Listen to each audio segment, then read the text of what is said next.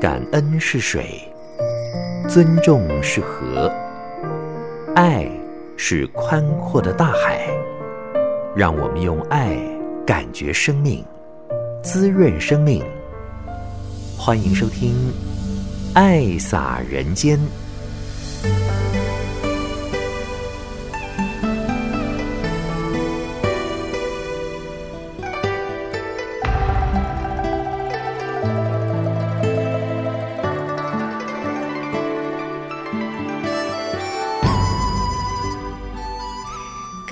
朋友，您好，欢迎您收听《爱洒人间》节目，将爱洒在人与人之间。我是慈韵，在最新的《慈济月刊》四月份，翻开第六页、第七页的地方，总有那么一篇叫做《无尽藏》，您有没有注意到呢？四月份的主题写的是“能付出是幸福”。慈济在五月十三号这一天就是五十七周年庆喽。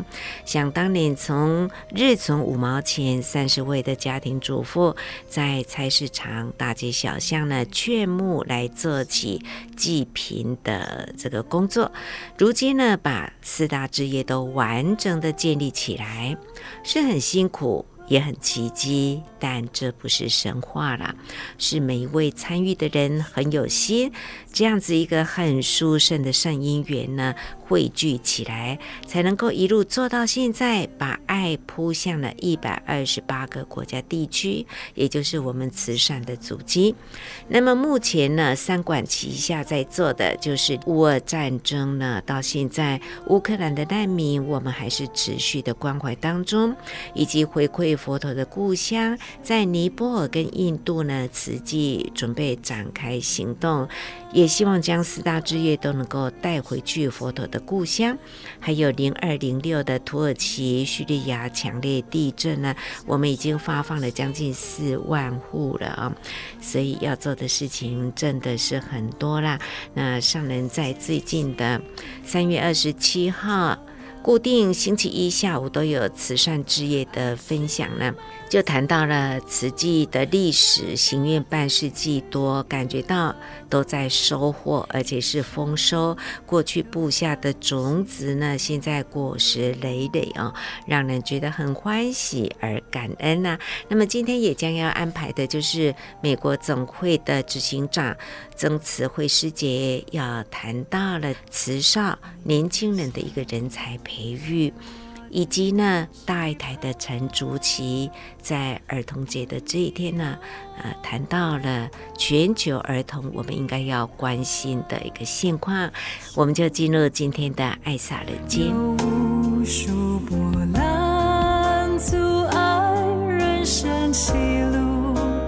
有我陪伴，享受幸福。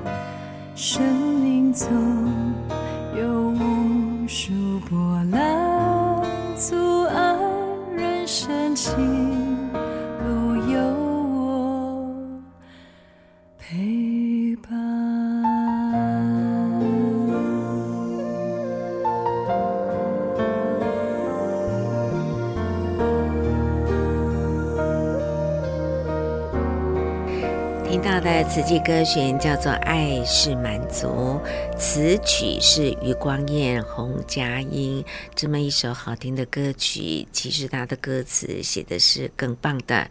你的笑是我的期盼，愿你永远都平安。生命总有无数波澜阻碍，人生崎岖路有我陪伴，所以坚定的信仰能够照亮迷路。爱是满足，向大地孕育万物，一生都欢喜造福。你看，听了多舒服啊！好，那么今天呢，上来的开示呢，我们来聆听的就是固定礼拜一的下午两点半都有慈善之夜的一个报告。如果您有空的话，都可以在线上呢。跟花莲来视讯哦，同步就可以听到很多最新的脚步跟讯息哦。那上人就谈到了台湾是一个很美好的地方，能够祥和平安呢，是因为人人都富有内在的美，那就是呢能够帮助人呐、所以我们要号召呼吁更多有志一同的人，大家有钱出钱，有力出力，就能够为这个社会、为世界呢。来多造一些的福，帮助人，我们就用心来聆听上人的叮咛。过去的历史，这几十年来已经半世纪以上的啦。实际的历史呢，现在我好像啊，都在做收获，亲像呢。给它丰收，丰收了。那过去播下的种子啊，现在呢，那那个丢啊，那就是啊，你水水结水啦，都很丰收的丰收，很欢喜，很感恩。这个星期看到了。远方弟子归来，马来西亚，呃，菩萨回来，美国菩萨也归来。当然，我现在呢，要很珍惜，珍惜时间啊！光是要记录现在国际啊。在进行中的事情，都已经了，无够时间，可以想象各位同仁是很尽心力呀。能看到、听到美国，真正嘛是很用心，美国地大。瓷器人不是很多，很可惜，可能啊，这样的历史记载漏掉比较多了。历史是真珍贵，瓷器虽然过去曾经批评瓷器在救国际，其实瓷器为台湾所做的呢，是足罪，也是守护台湾。我们台湾呢，可以这样的平安呐、社会很祥和，跟慈济绝对是有关系。看看慈济人在台湾多少，社区落实，邻居社区了，互相的影响，跟整个社会呢，都是。很有，所以讲哦，人民呐，那安居乐业，都是爱心爱平稳，才能呢让社区祥和、安居乐业。这就是台湾所以富有、富有内在的心。富有呢，社会的祥和，所以台湾呢，真的是很美好的世界。一个人的情操的确是特别的重要，而且它是永恒、永远的。人啊，再穷都是要留一个德，就能够得到人的敬重。再来呢，我们要谈到翻转佛陀的故乡，这是很期待的。两千五百多年后，是台湾的佛教徒、台湾的慈济人将这个佛陀的故乡给他重新翻转过来，这也是历史性的一刻。我我们很期待啦，这一辈子没有做完，下辈子呢继续的做，总有一天是可以做成功的。刚刚听到了静远在提起三十年前的尼泊尔，一九九九三年，所以在尼泊尔，我们也是二三十年前的。也盖了一千八百户了。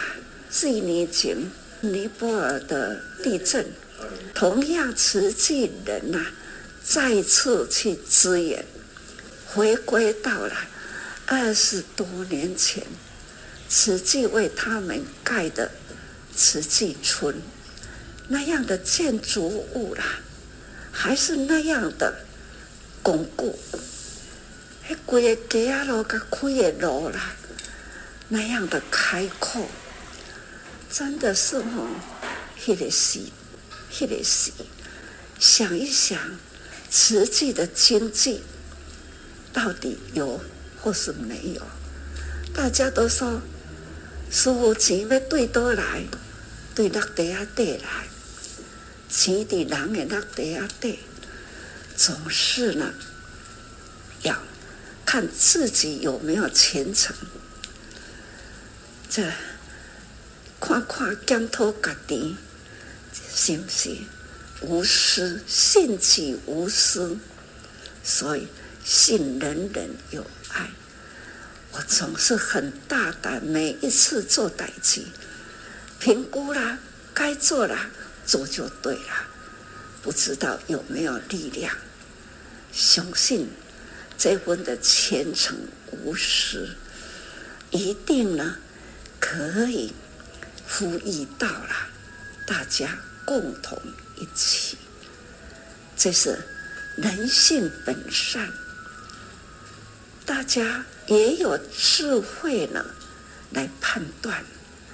所以我们呐，每一次我都会跟大家说，要记得要真诚。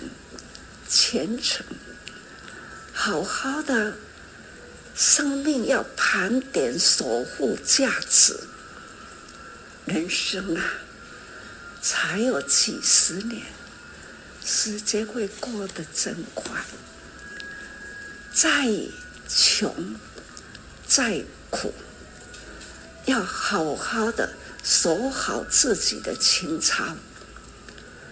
怎么样的苦都会过去，情操永恒呐、啊！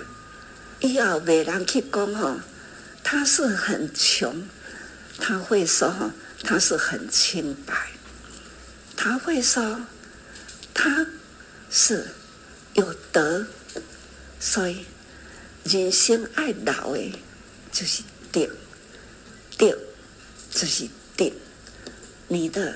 情操守得好，一定会得得到人呐的敬重。所以讲，德道德的德，是我们平常呢为人做事啊所得来的。期待我们大家都是慈济人，大家都是呢已经。把心呢净化的呢，连人人呐、不只是无私啦，还不断的付出，这种付出无所求，还要人人彼此都说感恩呐、啊。一生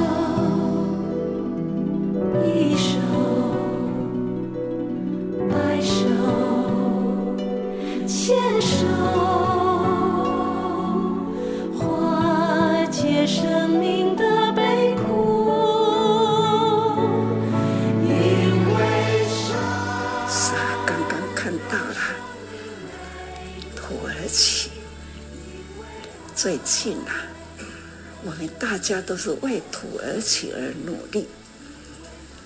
土耳其也曾经过去也是地震，也是呢，让慈济人的大动员。现在这个时候，我们也是需要这样的大动员，点滴点滴，不影响到艰浅的人的生活，点滴。总是呢，会全球人呐、啊，这样的点滴汇聚呢，可以汇聚起来一股力量。两三年来，心愿要翻转尼泊尔佛陀的故乡，两千多年都一直很平呐、啊。佛陀的佛法呢，一直在尼泊尔都是呢，没有没有呈现出来，所以呢，很期待能佛陀的。精神，两千多年后是台湾让它兴旺起来。台湾为国际间呐，一直都说全球两百多个国家，慈济佛教慈济已经走过了一百二十多个国家，就是。我们都是去救灾，相信慈惠您虽然在美国，那国际救灾啦，慈济国际救灾，师承也是一样。去当村呢，他也是帮忙带了慈济国际救灾，曾经去海地很危险的地方，很刻苦。他也在那里呢，也是呢。底下的所在，拢总去七十几处，七十九来来回回。总而言之呢，菩萨不为自己求安乐，只要众生得离苦，这就是菩萨。所以讲哈，实际可以这样的步步踏实在国际间。就是因为我阿弥陀菩萨，时间的鬼情紧呐，几十年啦，就一晃就过去了。也感觉讲难得来人生，不知道过去我们在的人生是什么，或者不是人生，也许呢，在其他的众生道里。也不一定是人生，不过我们这一世是在人生，我们这一世的人生啊，现在的人口八十多亿，实际人呐、啊，们问自己，这八十多亿的人口，我们的生命到底做什么？盘点一下，肯定。你一定呢是比一般人呐、做得多。这个多呢，意思就是说付出无所求，很虔诚的那一股纯真的力量的付出。所以啊，我一直都说很感恩慈济人呐、不管是在。华人的国度里，那这在非洲，最近除了在尼泊尔以外啦，在非洲系列也有高维国家，我们还在继续呢。只要有种子在那里，那一颗种子总是在那里一生无量。看看南非，要归了经济都是当地的种子，肤色就是当地人，但是他们呢，所做的啦，跟你我一样，不顾自己的的辛苦，哪怕呢，就是带病啦，他们也是再苦也要向前走。我们在这里远一点，我们都会给你开车、大车，交通工具很方便。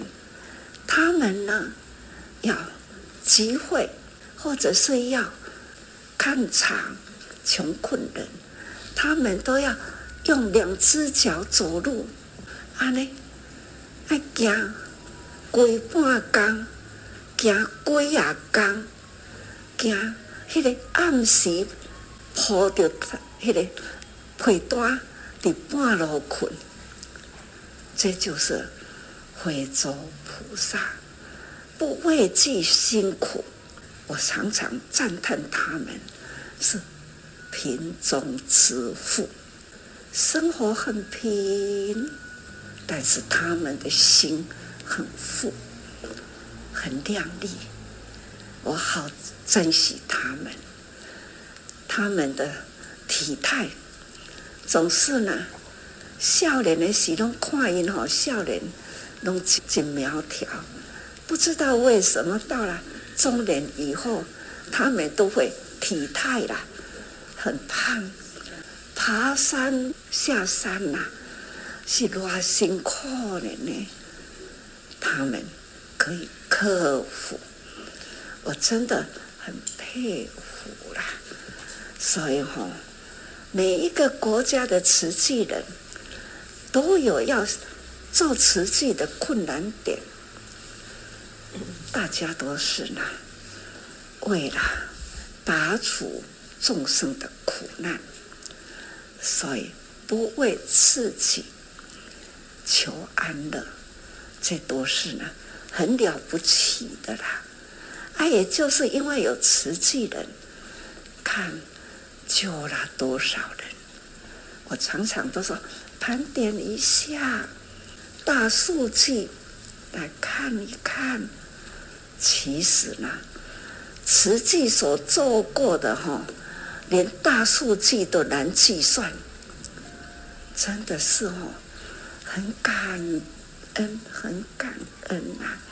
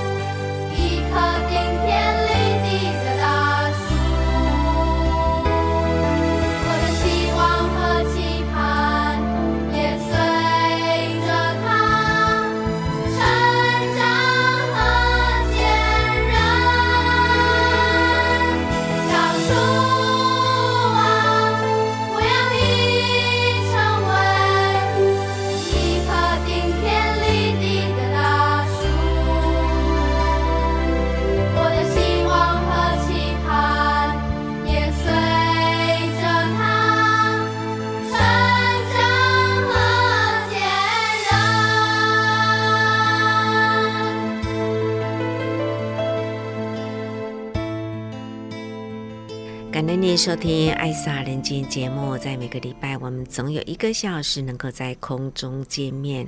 慈韵也很珍惜做《爱洒人间》，也做了那么多年哈，很有感情了。我相信，如果你听习惯的话，也是固定都会来点开来听的。现在都是在赖的群组，在多用心里头也都可以听得到啊。也请帮我们广传出去哦，让更多人可以听得到。那么接下来呢，我们来听的是美国总会的执行长曾慈惠。那一群的美国慈济人回到了金舍来，今天要报告的不是联合国的慈济会务，而是呢年纪轻轻的十五六、十七岁的小孩子啊、哦，他们现在跟我们以前不一样了哦，甚至今年呢，联合国的一个妇女儿童基金会的发言人才十一岁，是巴基斯坦人。听到这边呢，我们都嘴巴张得很大了哈，觉得真的是。孺子可教也哈，那我们的未来是很有希望的。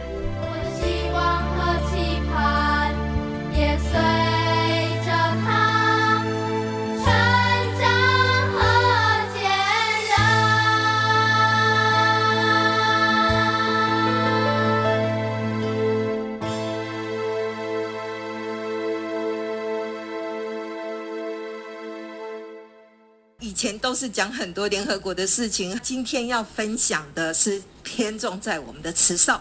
今天就八个单元，很快的来跟大家分享。第一个就是我们首届的补助款远程实习计划，哈。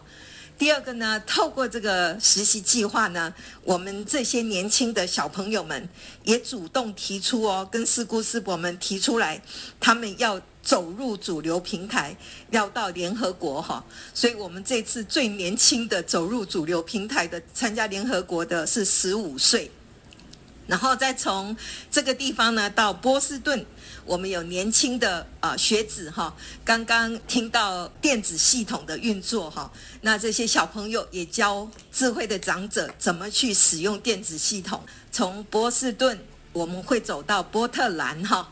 看到慈亲慈少在紧急灾难的时候送水箱哈，从波特兰呢又带回大家到加州的沙加缅度哈，来看一下慈少用音乐来送温情。从北加州的沙加缅度，我们又回到美国总会哈，来看我们的慈少惜福爱物哈，还有紧接就是我们全美慈少这次 Pagamo，还有偏乡教学的英语教育课程。最重要，慈善是我们的根。慈善奖学金的勤耕福田，哈，跟大家分享第一届的补助款远程实习计划，哈，事实上是在二零二二年八月的时候，那时候我们真的都已经有警觉性，说，嗯，现在募款非常的不容易。可是呢，要让年轻的族群知道我们要投入的时候，要怎么样安排，让他们有机会来参与哈。所以真的非常感恩我们的王思莹师姐，她就开始规划，然后跟全美国的执行长哈提出来这样子的一个需求。所以真的非常感恩哦，这种远程实习计划，总共这次有十六位，有十二位慈少。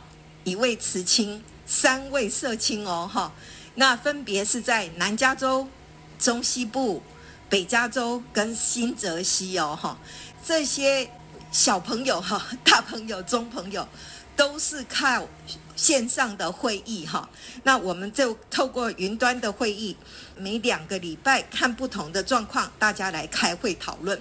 整个是六个月的实习计划，它分四个主题。第一个是探讨美国非营利机构跟慈济置业怎么去连结；第二个，怎么去申请补助款，它所有的基本架构；第三个，慈济的四大八印哪几个是适合申请补助款；第四个，完成整个补助款的申请作业。哈，所以十六位里面呢，到了今年的三月十八号，总共有十五位完成哦。哈。很棒，很棒的是，三份申请的意向书送出去了，一份活动计划书跟两份补助款申请书哦，哈，有拿到钱哦，这个对他们来讲是非常大的一个鼓励。现在还有两份的 MOU 要出去，还有九份的补助款哈，经由小朋友们跟师姑师伯的互动，然后送交哈，所以这真的是非常不可思议的因缘。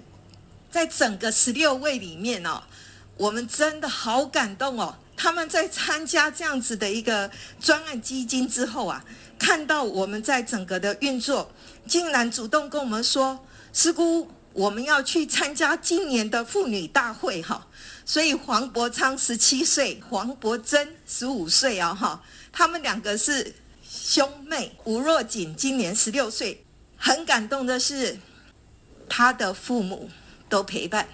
米娜若锦，他就跟学校说：“老师，我这个机会非常难得，我想要到联合国实际上去了解，所以谢欣师姐自费自驾就陪着女儿到联合国去整个礼拜。到了现场，看到我们的慈青，马上扮演妈妈的角色，就来协助她把服装仪容整齐好。这一次的妇女大会呢，也非常感恩全球合作事务发展室的伙伴们。”还有我们慈大慈大的戴爱莲戴教授哈，能够在现场把握因缘哈，用跨世代的一些电子媒体的运作，还有呢分享上人每天哈到现场去跟大家说法哈，所以真的整个联合国的平台上就可以看到这些互动的足迹哈，很感动很感动的就是说，当我们在互动的时候。就是皈依上人的 Bruce，还有我们的西利基金会，还有狮子山的国家代表，甚至要跟大家介绍，画面上看到这个来自巴基斯坦，只有十一岁，他是联合国儿童基金会今年哦，今年的发言人。那一天三八妇女节，报告上人在现场，他十一岁，他的受访单位第一个是。奥巴马总统基金会的策略长，第二个是联合国儿童基金会呃募款委员会的主席长，第三个也是 Save the Children 拯救儿童基金会，所以十一岁我就说我十一岁的时候都还不知道我要做什么，他十一岁了已经是在做最高的一个领导干部的一个训练哦。真的在整个的现场可以看到哦，这次妇女大会全部平均的年龄只有三十岁，所以我们真的看到哦，整个运作上面的成长哈。另外也非常感恩哦，因为今年是难民展，所以整个纽约的团队大家在一起就在探讨我们怎么样去把国际难民呈现出来，也非常感恩哦，哥伦比亚大学的教授哈。到现场实际上来了解实际我们整个的运作方向哈，整个全球难民展的规划都已经如火如荼，在今年六月哈会正式呈现出来。从妇女大会我们来到波士顿哈，这些老人家他们知道手机，知道怎么用电话，可是呢，当有状况要寻求资源的时候，他不知道怎么去使用。所以，我们的慈少啊，在二零二一年的时候，就在波士顿成立社区服务站，帮助这些长者哈来了解怎么去推动华埠的服务哈。那有一个叫做华埠独居长者的专案计划，叫 Home Body Project，非常非常的感动啊！就是这一次拿到了整个专案基金两万五千块。那拿了专案基金之外呢，开始在推动的时候啊，总共六十岁到九十二岁有五十五位的长者哈，用慈少跟慈亲跟慈济委员一对一的关怀陪伴啊，整个的服务内容包括家访，或者是陪同买菜，怎么样去使用电子设备，翻译英文信件，服务的转介，还有举办各项活动哈，等于是。把老中青完全结合哈，让他们有机会来参与。那我也要非常感恩阿苏斯庆娟师姐，她特别赞助了电脑哈，来让这些老人家一起来做。所以整个专案的成果最重要是让老人家减少孤独感。促进跨世代的沟通，哈，还有做一个最重要是菩萨的大招生，哈，这是我们很感动的年轻的族群，让他实际的参与之后得到的一个成果。另外，在波特兰，我们有水乡木心木爱。波特兰因为整个的风灾，哈，所以山火后呢，我们当地的年轻人。主动走到社区哈，去了解他们的需求，用慈善音乐会的方式来筹募款项哈。Oregon 之外，那个 Sacramento 慈少也在他们二十周年庆的时候，自己规划哦，所有的音乐会都是他们自己的安排哈。慈少是我们未来的社会栋梁，现在把他们教育好了，我们就有希望在未来看到好的世界。师姑师伯们就放手，让年轻人哦哈，不管是难民灾民，他们全部由慈少自己来规划，他们自己深深的感受到，有些人还不太认识慈济。可是借由音乐会，我们可以走入主流，用音乐的目的来把慈济介绍给更大的观众族群、更大的社区，这些都是他们年轻人自己走出来说出来的。全美国，从波士顿、从纽约到沙加缅度，到 Oregon，到啊美国总会，当然。芝加哥也很多，然后达拉斯也有，华府也有，人才的培育，就像上人一直最近在讲井水井水哈，必须要一直持续的开辟这个呃福田哈，要让更多的年轻人哈出来承担哈，那我们这些 LKK 的呢，就持续的扮演掘井人的一个工作，让更多的年轻人能进来同步的参与哈。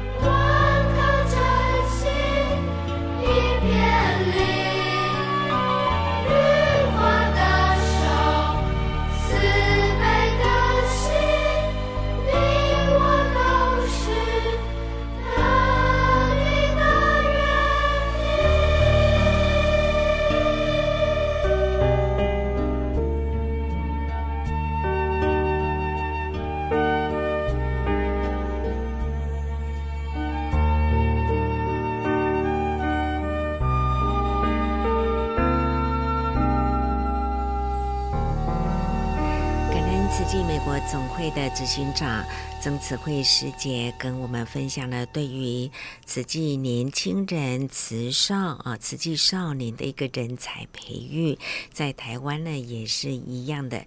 尤其今年的周年庆还有浴佛典礼呢，都已经是有资深的来做一个指导，整个的一个执行和规划呢，都要交棒给年轻人啊。希望这样子能够带动。起来，才能够代代相相传，一棒接一棒哦。好，那么在零二零六的土耳其强烈地震，以及呢回归佛陀的故乡，我们都是在募款募息，那主要是让大家的这份爱心能够提起来哦。第一个要懂得发挥爱心，再来呢要知道人间是很无常的，天地威力之强，用什么方式可以来消弭灾难呢？唯有。戒慎虔诚，因为人心都很贪婪嘛，就很贪心呐、啊。众生的业力不断的累积，累积到一定的程度呢，就会显发出大灾难。所以要平安，一定要多造福。唯有呢，净化自己的心，再带动更多的人一起把这份的爱心给他启发出来，去帮助、去关怀有需要的人。这几年来呢，台湾大致上算是很平。平安，就是因为呢，台湾的民众都很愿意来付出，能够造福的这个福气呢，就是我们的保护膜就能够庇荫台湾。我们也希望大家呢，能够懂得多多的造福，就能够平安，让台湾呢一路的平安下去，大家能够安心过日子。那么接下来呢，在四月四号。儿童节这一天的人文早会，大爱台的陈竹琪就针对呢全球目前儿童的状况呢，跟大家来做一个分享。大家可知道世界上的孩子，十八岁以下的青少年人口有多少？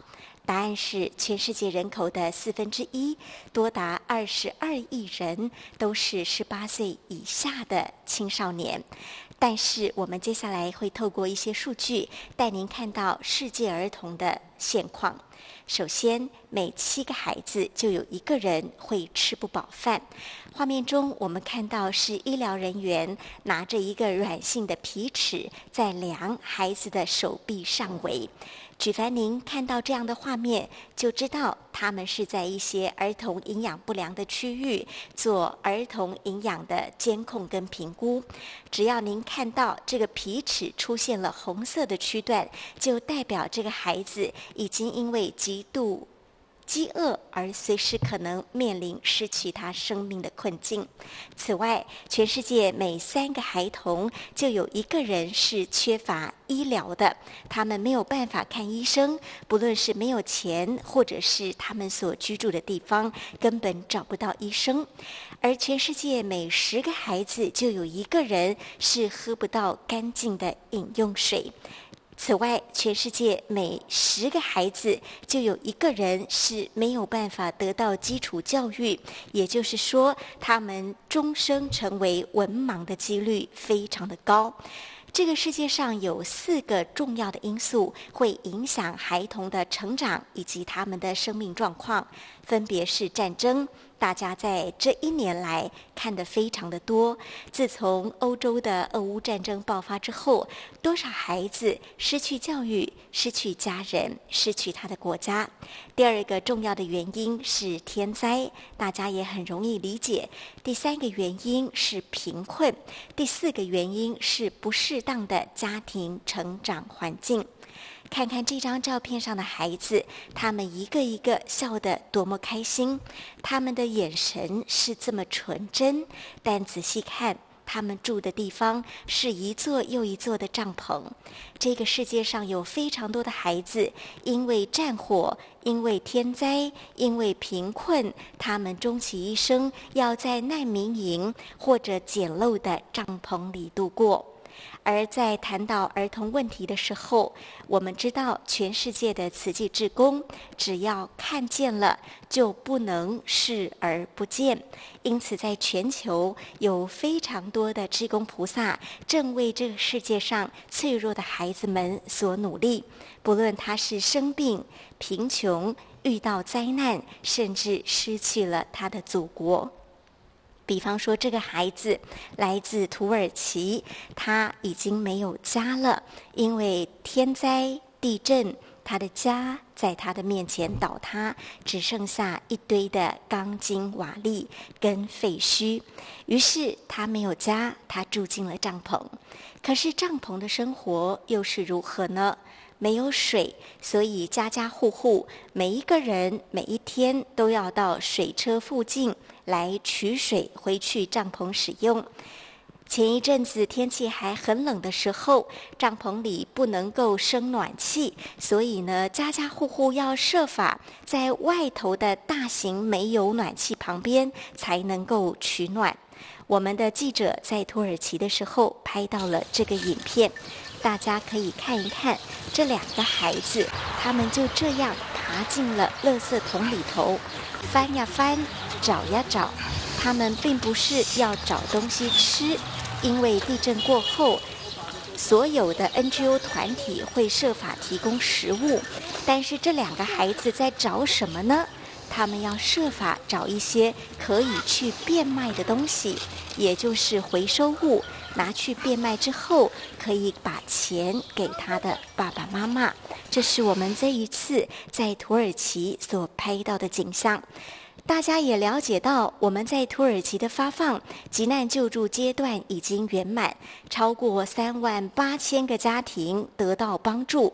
这个爸爸他有五个孩子，当他收到简讯通知他来领物资的时候，他以为应该就是领一些二手衣服或者是简单的食物，没有想到来现场，他才知道家家户户可以按照人口数领到物资卡。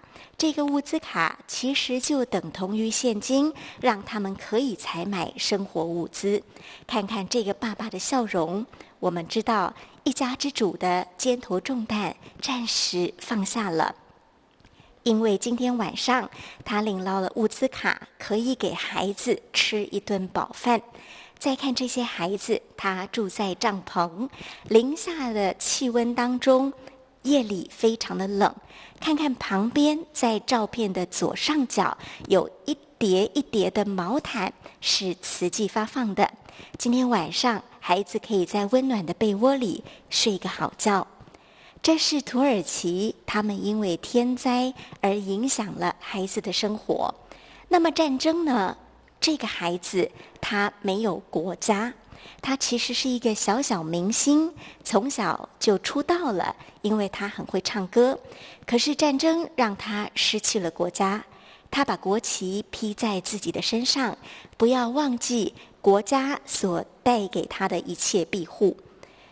那么，在波兰，大家也了解到，慈济的援助一直从战争之后持续到现在。急难阶段的毛毯发放、物资发放、物资卡的发放也已经完成。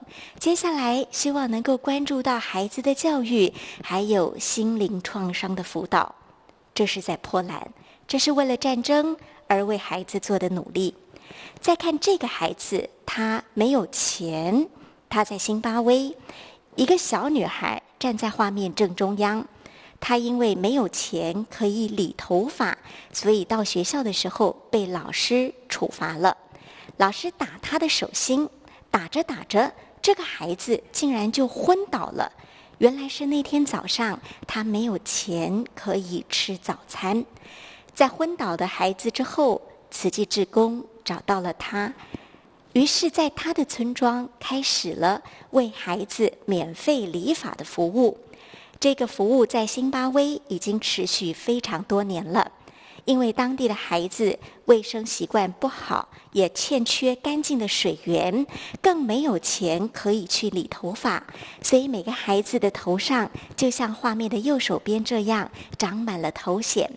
朱金才师兄带着志工团队。一个一个的村庄去帮孩子理头发，希望再也没有任何一个孩子因为没有理发违反了规定而被老师处罚。可是大家知道吗？在辛巴威要帮孩子理发不是这么简单的事情，因为辛巴威长期被经济制裁，所以他们没有油也没有电，一天到晚停电是家常便饭。职工每一次理发都得带着这一台黄色的发电机，可是理发的刀子一直用一直用，发电机也会暂时的短路，就得要停下来等一等，机器没有这么热了，再继续理发。看到辛巴威的故事，让我想到慈济总是在克难当中坚持着自己该做的事情，做就对了。再来，我们看到的是印度，大家都知道，印度有隐性的呃种姓制度，所以在种姓最低阶的人被称为是贱民。最可怕的是，这个种姓的身份是世袭的。也就是贱民的孩子生出来还是贱民，他们终其一生要以乞讨为生。这个女孩就是其中之一。可是，在印度的菩提迦耶，有这么一位法师，他用一己之力号召有志之人，照顾着很多贫穷的低下的孩子。这一天，慈济志工也来到这里从事静思语教学。当志工跟孩子们讲故事的时候，你看看这些贫穷的孩子脸上露出了笑容，他们跟着唱歌跳舞，他们跟着开心起来，因为他们知道好久好久没有人这么样真诚地关心着他。所以，世界上的孩子面对的困境比我们想象的更多。假如媒体能够带领观众看见这些孩子，给予他们关心，透过一些行动，试着改变他们的生活，他们的人生就有转向的机会。人文置业在儿童节的这一天。带着大家关心世界上的孩子，希望把他们最真实的故事，把慈济人的足迹，用最有诚意的方式保留与记录下来，用最美的方式传递给全世界的观众，进而启发大家良善之心。这是真诚美善人文志业的使命，也是德勤师父今天告诉我们的：眼睛一睁开，心就要向善。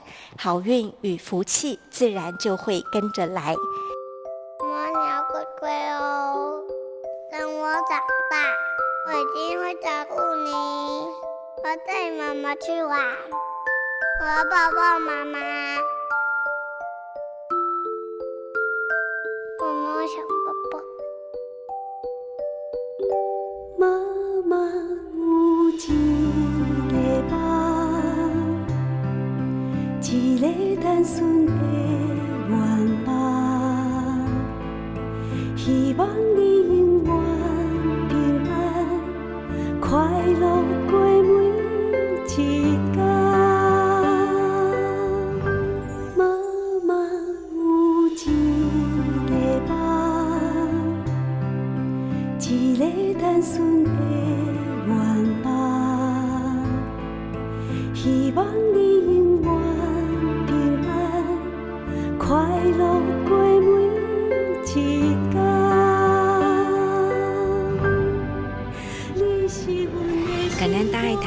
竹琪在人文早会的分享。